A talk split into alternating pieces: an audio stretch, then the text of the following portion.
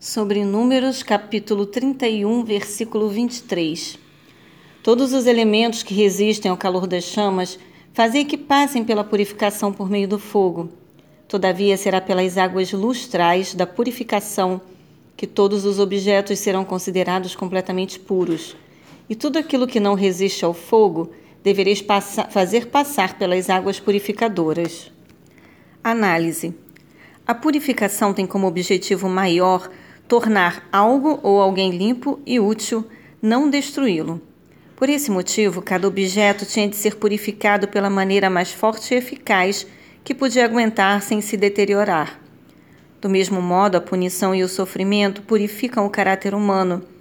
Mas Deus não permitiu que as tentações fossem além da capacidade dada a nós, a fim de enfrentá-las e superá-las.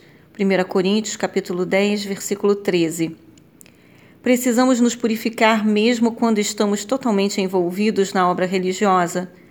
Às vezes, é durante o ministério que mais precisamos de atenção e cuidado nesse sentido, checando nosso coração e propósitos diante do Senhor e avaliando se estamos caminhando em santidade e verdade em tudo que fazemos.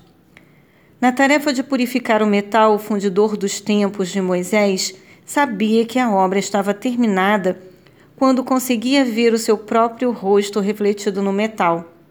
De igual maneira, o crente está se purificando quando a face de Cristo pode ser refletida por meio das suas atitudes diárias.